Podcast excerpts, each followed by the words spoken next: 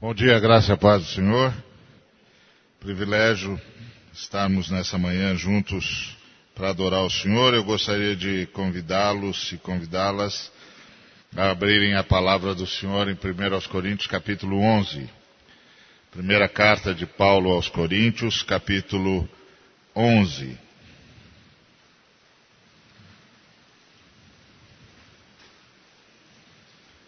Nós vamos ler a partir do verso de número 20.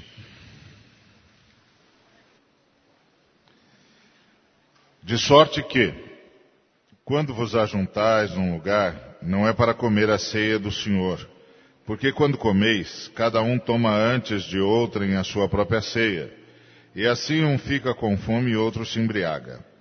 Não tendes porventura casas onde comer e beber, ou desprezais a igreja de Deus e envergonhais os que nada têm?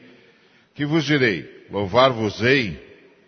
Nisto não vos louvo, porque eu recebi do Senhor o que também vos entreguei.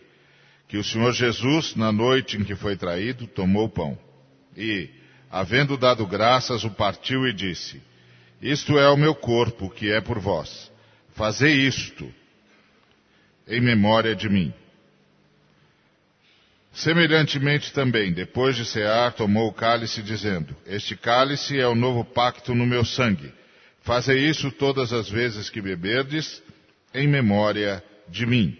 Porque todas as vezes que comerdes deste pão e beberdes do cálice, estareis anunciando a morte do Senhor até que ele venha. Obrigado, Senhor mais uma vez estamos diante da tua mesa e nos lembramos que o que ela significa é tudo que nós podemos apresentar-te. O Cordeiro, que tira o pecado do mundo como sacrifício pelos nossos pecados. Só usamos falar-te e só usamos falar a partir de ti, por causa do sacrifício. Não temos mais nada a oferecer-te. E somos-te grato, porque recebeste o sacrifício, ressuscitando Cristo ao terceiro dia. Obrigado, Senhor, e obrigado pelo privilégio de estarmos na tua presença, que a tua palavra mais uma vez nos seja comunicada. Em nome de Cristo Jesus. Amém. Esse texto traz para nós várias informações para a nossa meditação e eu gostaria de compartilhar com os irmãos e irmãs a partir dessas informações para a nossa meditação acerca da ceia do Senhor e da vida da igreja. A primeira informação que esse texto nos traz é que a igreja, a primeira igreja, a chamada igreja primitiva, se reunia para a ceia, se reunia para participar do pão e do vinho. Porque é isso que o Paulo diz. Ele diz: quando vocês se ajuntam, vocês não estão se ajuntando para a ceia. Porque ele está dando uma bronca no pessoal de Corinto, porque o pessoal de Corinto estava transformando a ceia numa festa particular e sem contenção. E de modo que o que deveria ser uma grande celebração ao Senhor estava se transformando num instrumento de opressão, de pecado, etc. E o Paulo, então, é, dá uma dura no pessoal de Corinto, dizendo que não era para isso que eles se ajuntavam, que eles se ajuntavam para a ceia do Senhor. Então, essa era uma prática na igreja, na primeira igreja. Sempre que eles se ajuntavam, se ajuntavam para celebrar a ceia e todas as demais coisas vinham junto. Todas as demais coisas vinham junto. Isso faz todo sentido. Por quê? Porque a única razão que Deus tem para receber qualquer palavra da minha parte ou da sua parte, da nossa parte, é o sacrifício de Cristo. Às vezes a gente diz assim: não, eu preparei uma coisa especial para o Senhor. Nós aqui temos, temos é, o privilégio de ver muitas coisas especiais preparadas para o Senhor. Ah, os nossos músicos, os nossos artistas são pródigos em, em, em talento, e os arranjos são maravilhosos, é uma coisa muito bonita de ver, de ouvir e de participar. Agora mesmo nós tivemos uma demonstração clara desse talento e desse amor ao Senhor. Mas o Senhor só recebe, seja lá o que for que nós façamos, por causa do sacrifício. Não há nenhum outro motivo que o Senhor tenha para receber qualquer coisa de nós. Porque não há méritos da nossa parte. Não há nada que a gente tenha para apresentar ao Senhor. Nada. Nada. Tudo que nós temos em nós mesmos é a nossa queda. E é o nosso pecado. São os nossos erros, as nossas falhas. Essa coisa angustiante que muitas vezes ah, nós temos de enfrentar, que é o grito de Paulo: o bem que eu quero, não faço, o mal que eu não quero está sempre diante de mim. Isso é uma realidade na vida de todos os seres humanos. É uma realidade também na nossa vida ainda que na nossa vida ela seja muito menor em termos de impacto e em termos de presença, por causa justamente da habitação do Espírito Santo. Mas todos nós temos de admitir, aqui e ali, em algum momento, que o bem que queríamos fazer não fizemos, mas o mal que não queríamos, este foi feito. Então, fica sempre a pergunta: por que o Senhor nos aceita? Por que o Senhor nos ouve? Porque os nossos cânticos chegam até Ele. Porque as nossas palavras são ouvidas pelo Senhor. E a resposta é o sacrifício. O sacrifício do Cordeiro que tira o pecado do mundo. Então a igreja primitiva tinha essa consciência muito mais clara do que nós temos hoje. Entre nós ainda há muitos entre nós que realmente acham que estão oferecendo alguma coisa para o Senhor que realmente acham que, que o Senhor vai ficar muito feliz por causa do meu esforço, etc, etc. Claro que o Senhor vai ficar feliz, mas Ele vai ficar feliz com o que está produzindo em nós e como nós estamos abertos para que Ele produza. Mas tudo isso é por causa do sacrifício. Senão o Senhor também não podia compartilhar nada conosco. Não poderia compartilhar os talentos que compartilha conosco, os dons que compartilha conosco, a bondade que, que compartilha conosco, o amor que compartilha conosco. Tudo que o Senhor compartilha conosco e tudo que o Senhor recebe de nós é por causa do sacrifício. O sacrifício do Cordeiro. Então, na verdade, tudo que nós podemos apresentar ao Senhor para que Ele nos receba é o sacrifício do cordeiro. Às vezes a gente diz, Senhor, nos recebe porque nós viemos louvar o Senhor. Não, Senhor, nos recebe porque nós estamos mais uma vez invocando o sacrifício. E aí o Senhor nos recebe. E recebe a nossa música, recebe a nossa, a nossa oração, recebe o nosso louvor, recebe a nossa adoração, recebe a nossa vida. Por causa do sacrifício. Então é isso que o Paulo está dizendo aos é, coríntios. Vocês, vocês não estão entendendo a coisa. Vocês não, tão, vocês não pegaram o espírito da coisa. Nós nos ajuntamos para participar da mesa. E aí era no meio da participação da mesa que os dons pipocavam na igreja primitiva. Aí que, alguns tinham palavra, outros tinham interpretação, outros tinham cânticos espirituais, outros tinham palavra de profecia, outros tinham palavra de ensino, enquanto partilhavam da mesa. Então a igreja, a primeira igreja, ela se reunia em torno da mesa. Dominicalmente eles celebravam a ceia. Nós, não quero com isso dizer que nós devamos fazer isso. Tá certo? Estou fazendo exatamente como o Ed fez no boletim. Estou contando como é que é a história. Né? Como é que é a história? E daí, com os séculos, a gente foi fazendo as coisas de outra maneira. O importante é que, não importa como nós estejamos fazendo, a gente jamais perca o foco do sacrifício. Isso é que é importante. Não é a forma. Não pense que eu estou dizendo, ó, oh, precisamos refazer a forma. Não. Não é a forma que conta, é o espírito, é a consciência, é o coração. A certeza de que seja lá o que for que eu vá oferecer ao Senhor, eu ofereço a partir do sacrifício do Senhor. Não ofereço a partir de nada mais além do sacrifício do cordeiro. O sacrifício do cordeiro é que abre a porta para que minha adoração, meu serviço, minha palavra, seja lá o que for que eu e você venhamos a oferecer ao Senhor, possa ser recebido pelo Senhor. E também é por causa do sacrifício que o Senhor pode, pode compartilhar conosco aquilo que Ele quer receber de volta.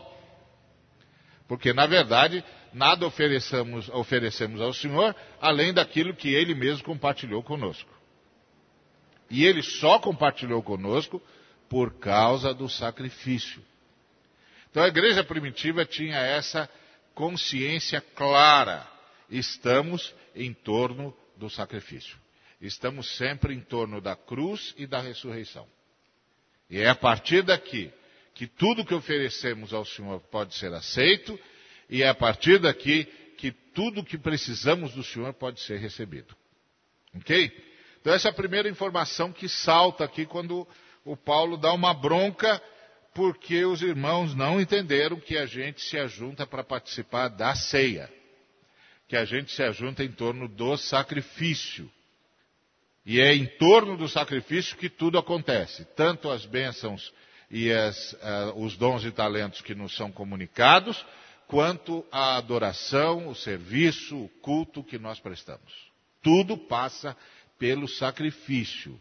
Sem o sacrifício, Deus não pode receber nada de mim, nem de você, nem de nós como comunidade.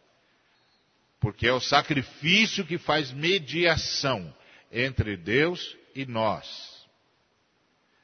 E que garante o perdão de Deus que permite que lhe ofereçamos culto. Tá certo?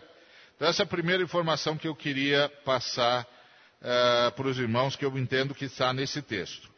A outra informação é essa que está no versículo 23. Uh, eh, porque eu recebi do Senhor o que também vos entreguei. Que o Senhor Jesus, na noite em que foi traído, tomou o pão e, havendo dado graças, o partiu e disse: Esse é o meu corpo que é por vós. Fazei isto em memória de mim. Semelhantemente, também depois de cear, tomou o cálice, dizendo: Este cálice é o novo pacto no meu sangue. Fazei isto todas as vezes que o beberdes, em memória de mim. Olha que coisa interessante. O apóstolo Paulo está dando um testemunho extraordinário, porque o Paulo não estava no dia da Páscoa. É óbvio. Então ele disse que ele recebeu do Senhor. Ele disse: Eu não aprendi com os apóstolos, não foi Pedro, não foi Marcos, não foi Pedro, não foi João, não foi Mateus. Não foram eles que me disseram. O próprio Senhor veio e me falou. Eu recebi do Senhor. Que era a grande, a grande base para o Paulo é, é, requerer o reconhecimento entre o colégio, dentro do colégio apostólico. Eu também sou testemunha da ressurreição, porque eu recebi do Senhor. O Senhor veio pessoalmente e falou comigo. Ele me ensinou. Ele me disse o que eu tinha de fazer. Ele me disse quando eu tinha de fazer. Ele disse como eu tinha de fazer. Eu sou testemunha da ressurreição eu posso falar como os demais apóstolos. Essa sempre foi a base de Paulo. Ele sempre disse: Eu sou um dos apóstolos. Ele não estava falando dos apóstolos do Espírito Santo, porque depois o Espírito Santo levantou muitos apóstolos e continua levantando hoje, que são aqueles que vão anunciar Jesus onde ele não é conhecido e que nós chamamos de missionários. Tá certo? Que nós chamamos de missionários o Antigo, o Novo Testamento chama de apóstolos. Só que no Novo Testamento tem duas categorias de apóstolos: os apóstolos de Cristo e os apóstolos do Espírito Santo. Os apóstolos de Cristo são formam o colégio apostólico que a gente conhece: Pedro, uh, João e, e, e todos os demais. O Paulo advogava assento no colégio dos apóstolos. Ele não advogava assento no colégio dos apóstolos enviados pelo Espírito Santo. ele advogava assento no colégio dos apóstolos, dos doze.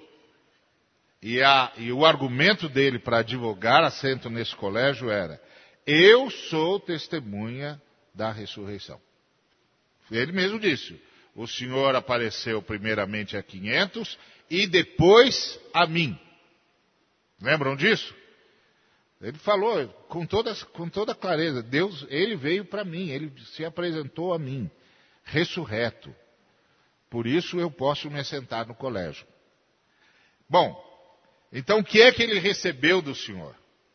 E isso é extraordinário porque Mateus, Marcos, Lucas, os, os nossos queridos apóstolos e escritores da, do, do, dos quatro evangelhos, eles nos contam a perspectiva deles do que aconteceu naquele dia, inspirados pelo Espírito Santo, é óbvio.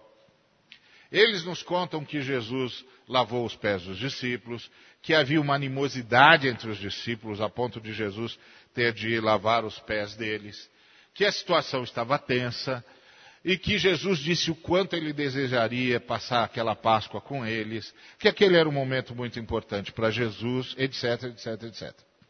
Então nós sabemos a perspectiva que eles tiveram daquele momento. Aqui no texto de Paulo, nós temos a perspectiva que Jesus teve daquele momento. Isso é interessantíssimo. Aqui no texto de Paulo de Coríntios, nós temos a perspectiva que Jesus teve daquele momento. Porque, como disse o apóstolo Paulo, eu recebi do Senhor. Então, eu estou escrevendo aqui o que o Senhor me disse. E o Senhor me disse que na noite da Páscoa, não, o Senhor não citou a Páscoa. O Senhor disse, na noite em que fui traído. Essa é a perspectiva do Senhor daquele dia.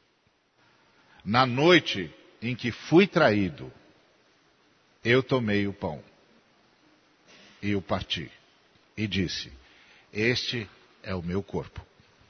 E eu estou dando a vocês que estão me traindo. Este é o meu sangue.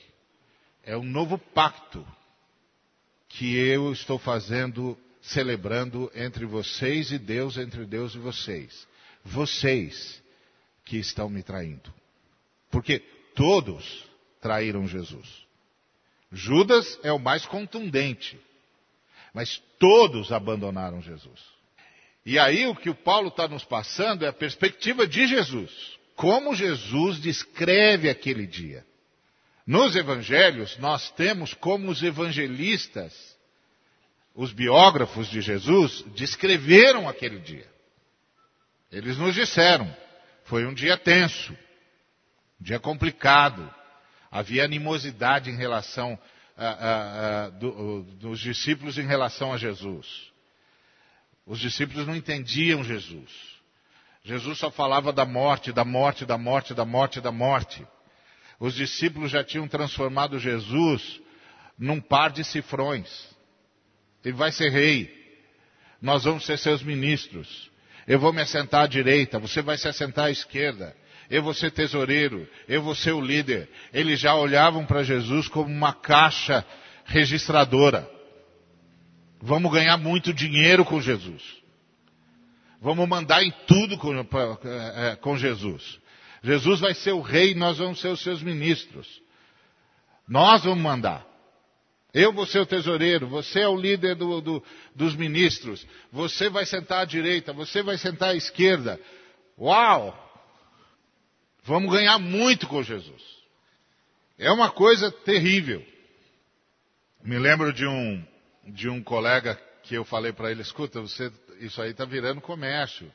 Você vai entrar nesse caminho mesmo? Ele disse assim, ah, se eu não ganhar o dinheiro, os outros vão ganhar em cima de mim, isso tudo virou um comércio. Quando chega numa hora dessa, não dá mais para falar de Páscoa. Não tem Páscoa aqui. Tem gente frustrada porque não vai mais ganhar dinheiro. É o que está acontecendo com a igreja brasileira. Não tem mais Páscoa na igreja brasileira. Com raríssimas exceções, entre as quais eu conto a nossa comunidade e algumas outras. Tudo virou dinheiro. Não tem mais Páscoa. As pessoas olham para os pregadores que se destacam como uma fonte de dinheiro. Não tem mais Páscoa, não tem mais celebração, não tem mais culto, não tem mais louvor. A traição continua. Os traidores venceram, pelo menos aparentemente. Não é verdade, porque Deus sempre conta com o remanescente. E com o remanescente sempre vai haver Páscoa. Mas quando você olha para o quadro geral, a impressão que você tem, se você for um desavisado, se você não tiver ideia de que Jesus Cristo continua reinando sobre sua igreja, é de que os traidores venceram. Não tem mais Páscoa. Mas a coisa mais impressionante aqui é que Jesus parte o pão e oferece aos traidores. Essa é a perspectiva de Jesus. Foi o que ele passou para o apóstolo. Na noite em que fui traído. Não é a noite em que eu celebrei a Páscoa. Não é a noite em que eu gostaria tanto de celebrar a Páscoa com os meus discípulos. É a noite em que fui traído. Em que os discípulos deixaram claro que não tinham entendido quem eu era. Não tinham entendido que eu não era fonte de riqueza fácil para ninguém. Que eu não era fonte de, de poder fácil para ninguém que eu não vim aqui para tomar o poder, eu vim aqui para me sacrificar, para que o mundo não fosse mais movido pela noção de poder, mas pela noção de serviço. Para que a humanidade não fosse mais movida pela, no, pela noção de poder, mas pela noção de mutualidade. Como diz a música que o, que o Cláudio, que Deus deu ao Cláudio, de reciprocidade, de serviço. Porque ele mesmo disse: Eu não vim para ser servido, eu vim para servir. E aí ele está lá diante dos discípulos, e os discípulos não entenderam nada. E há uma animosidade em relação a Jesus. Porque Jesus está falando em morte, morte, morte, morte, morte, morte. E eles estão vendo o tesouro indo embora. A galinha dos ovos de ouro está indo embora. O que, que é isso? E depois tem mais. Vão matá-lo? Vão matar a gente também. Perdemos tempo. Abandonamos tudo para seguir um garoto. E o garoto agora diz que vai morrer. E provavelmente nós vamos morrer juntos. E ele quer celebrar a Páscoa. E aí Jesus percebe essa tensão, essa animosidade entre os seus discípulos. Tira a capa pega a toalha, a bacia com a água e vem lavando os pés dos discípulos. Vem acalmando o coração deles e dizendo: calma, calma, vocês ainda não entendem. Mas algo muito maior está para acontecer. E está acontecendo. Calma. Então a perspectiva dos discípulos é essa: de Jesus servindo como ele disse que veio para servir. Mas a perspectiva de Jesus é terrível no dia em que fui traído. Isso é que marcou. Essa é que foi a marca daquele dia para Jesus. No dia, porque eu recebi do Senhor o que também vos entregou, que o Senhor Jesus, na noite em que foi traído. Foi isso que o Senhor Jesus disse para o Paulo. Ele tomou o pão agradeceu, agradeceu, partiu.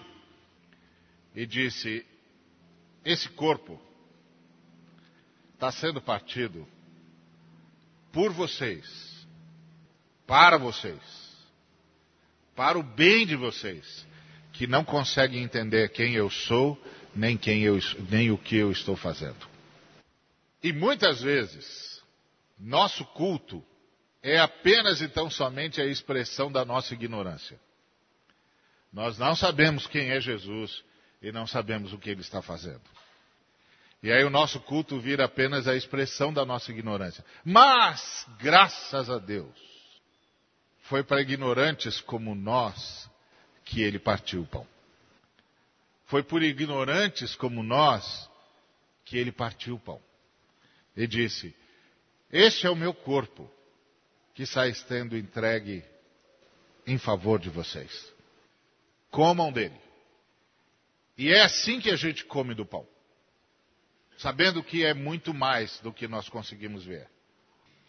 É muito mais do que nós conseguimos entender. É muito mais do que conseguimos dizer nas nossas orações ou cantar nas nossas músicas. Porque não poucas vezes nós também dizemos a Jesus: Senhor, e a minha bênção? E a bênção que eu estou esperando? E as coisas que eu acho que o Senhor já devia ter trazido para mim? E aí, mais uma vez, o Senhor lava os nossos pés e repete para nós: Esse pão é o meu corpo. Eu o estou entregando por vocês. Comam deles todos, em memória de mim. Lembrem sempre por que é que vocês estão aqui. Lembrem-se sempre do porquê vocês estão aqui. Porque as, as orações de vocês podem ser ouvidas. Porque os cânticos de vocês podem ser recebidos. Porque o Espírito pode repartir com vocês dons e talentos. Não é pelo que vocês sabem ou pelo que vocês deixam de saber. Não é pelo que vocês fazem ou pelo que vocês deixam de fazer. É porque eu fiz em favor de vocês.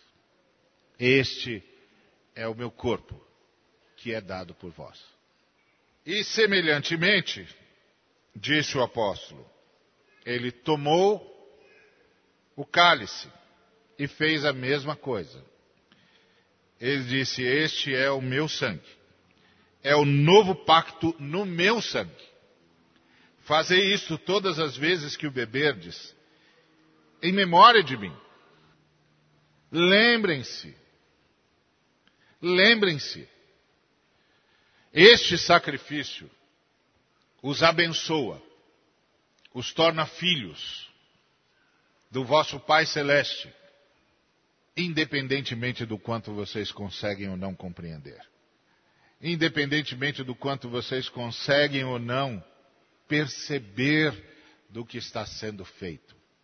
Este é o meu corpo e esta é a aliança. Eu estou celebrando uma aliança entre o Pai e vocês. É isso que nós celebramos quando participamos da ceia. Que Jesus sabia que estava fazendo um pacto com traidores que coisa impressionante. Essas coisas é que deixam a gente sem fôlego quando a gente lê a Escritura Sagrada. A gente fica sem fôlego, porque de repente a gente se dá conta que está diante do sublime. É o sublime. Não há palavras para descrever isso. É o sublime. Não há como falar disso. Então, isso é extraordinário é algo para nossa meditação. E é movido por, um, por esse ato de Jesus que nós não podemos nos recusar a perdoar. Não podemos, não tem como. A gente fica até sem jeito. Não tem como recusar-se a perdoar. Não tem como recusar-se a aceitar o outro, mesmo sabendo do outro. Não tem como. Porque Jesus sabia exatamente com quem estava fazendo um pacto. E em que, em que situação estava colocando a Trindade. Porque a Trindade, santa e augusta, estava fazendo um pacto com traidores. Por causa do sacrifício. Está feito. Foi ele mesmo que disse na cruz: Teletestai, está consumado. Está feito. Este é o meu corpo e este é o meu sangue. Nós não cremos que o pão se torna corpo, nem que o vinho se torna sangue, nada disso. Mas nós sabemos que o sangue, que o vinho e que o pão falam muito mais do que nós conseguimos compreender. E aí, a última informação que eu gostaria de compartilhar, não é a última informação que tem no texto, mas é a última que eu consegui perceber, que é o que eu gostaria de compartilhar, é essa que, em que Jesus diz: porque todas as vezes que comerdes deste pão e beberdes do cálice, estareis anunciando a morte do Senhor até que ele venha. E eu penso que o que nós estamos anunciando são duas coisas aqui. Não apenas a morte, no sentido histórico do termo, mas o significado da morte. O significado da morte. Porque essa é a impressão que Jesus passa para o Paulo e que o Paulo passa para nós. Que a palavra que deveria aparecer aqui é Páscoa, que é a palavra Páscoa, foi substituída pela palavra traído. Jesus não disse na noite em que celebrei a Páscoa, ele disse na noite em que fui traído. Não deu para celebrar a Páscoa como eu queria, mas eu celebrei do mesmo jeito. Eu dei o meu corpo e o meu sangue. E essa é uma informação extraordinária. Jesus celebrou a Páscoa sozinho e integrou os demais na Páscoa pelo sacrifício que fez por eles. É como se ele estivesse dizendo para os discípulos: vocês não estão comigo, mas eu estou com vocês e estarei com vocês todos os dias até a consumação dos séculos. Não foram vocês que celebraram um pacto comigo, eu celebrei um pacto com vocês. Está feito. Eu estarei com vocês todos os dias até a consumação dos séculos. Ele não precisou da reciprocidade dos discípulos para celebrar a Páscoa com os discípulos. Na verdade, ele não conseguiu celebrar a Páscoa com os discípulos como ele queria, mas ele celebrou a Páscoa pelos discípulos. E ao celebrar a Páscoa pelos discípulos, incluiu todos os discípulos na Páscoa, inclusive nós, eu e você. Isso é extraordinário. Isso é sublime. É Jesus, o Cristo, o Filho do Deus vivo. Verdadeiramente Deus e verdadeiramente homem. O Verbo que se fez carne e habitou entre nós. E nós vimos a sua glória. E nós vimos a sua glória quando diante da nossa traição ele não hesitou. Ele partiu o pão. E nós vimos a sua glória não nos milagres que ele fez, ainda que lá víssemos os sinais do seu poder. Não nas palavras profundas que ele disse, embora ali víssemos os sinais da sua sabedoria eterna. Mas quando diante da nossa traição, ele não hesitou. Ele partiu o pão. E aí, João está certo. Nós vimos a sua glória. Nós vimos a sua bondade nós vimos o seu sacrifício. E aí comemos deste pão anunciando que ele morreu desse jeito, para celebrar essa Páscoa, para estar conosco para sempre. Mas a outra informação que tem aqui é até que ele venha. E aqui, se até é, agora nós estávamos, estávamos vendo o significado da morte, agora nós estamos vendo o significado da ressurreição. E o significado da ressurreição não é apenas de que o sacrifício dele foi aceito pelo Pai, porque o Pai o ressuscitou dentre os mortos, mas que ele voltará e vai colocar todas as coisas no seu devido lugar. E vai haver um novo céu e uma nova terra, onde habita a justiça. Portanto, esse é o profundo significado da sua ressurreição. A sua vitória sobre o mal. A sua vitória sobre a injustiça. A sua vitória sobre tudo que é maligno. Sobre tudo que é maldoso. Até que ele venha. E ele virá. Ele virá. Tão certo quanto vive o Senhor, ele virá e trará consigo um novo céu e uma nova terra. E justamente por causa do significado da sua ressurreição, é que nós nos engajamos em tudo que é justiça. É por isso que nós fazemos campanhas como presente que serve, porque nós sabemos o significado da sua ressurreição. Não é apenas que ele foi aceito, mas que agora tudo vai mudar. E por isso nós, desde já, enquanto lembramos a sua morte, nos engajamos na sua ressurreição. É interessante, porque eu sempre li esse texto e dizia, por que, que Jesus não pediu para a gente também lembrar da ressurreição? Porque a ressurreição não é para ser lembrada, é para ser é, é, o lugar onde nós nos engajamos. A gente não lembra da ressurreição, a gente se engaja na ressurreição, porque a ressurreição está aí. Jesus está aqui. Nesse momento, enquanto todos nós estamos aqui, Jesus está aqui. Pode inclusive acontecer que num, numa fração de segundos, ele decida aparecer aqui do nosso lado e nos dizer: A minha paz seja convosco, a minha paz os dou. Não vou lá dou como o mundo, como os sistemas, como os governos, como as elucubrações humanas dão. Eu lhes dou a minha paz, que excede todo o entendimento. Paz seja convosco. Ele pode aparecer a qualquer instante. Não é ele pode vir a qualquer instante. Ele pode aparecer porque ele já está aqui. Nós estamos em volta da sua mesa. E ele disse que onde dois ou três estivessem em torno dele, e isso é que dá substância para a comunidade. Porque as pessoas podem dizer, ah, então qualquer encontro nosso é igreja. Não. Só o encontro em torno da mesa. Porque aí nós estamos em nome de Jesus.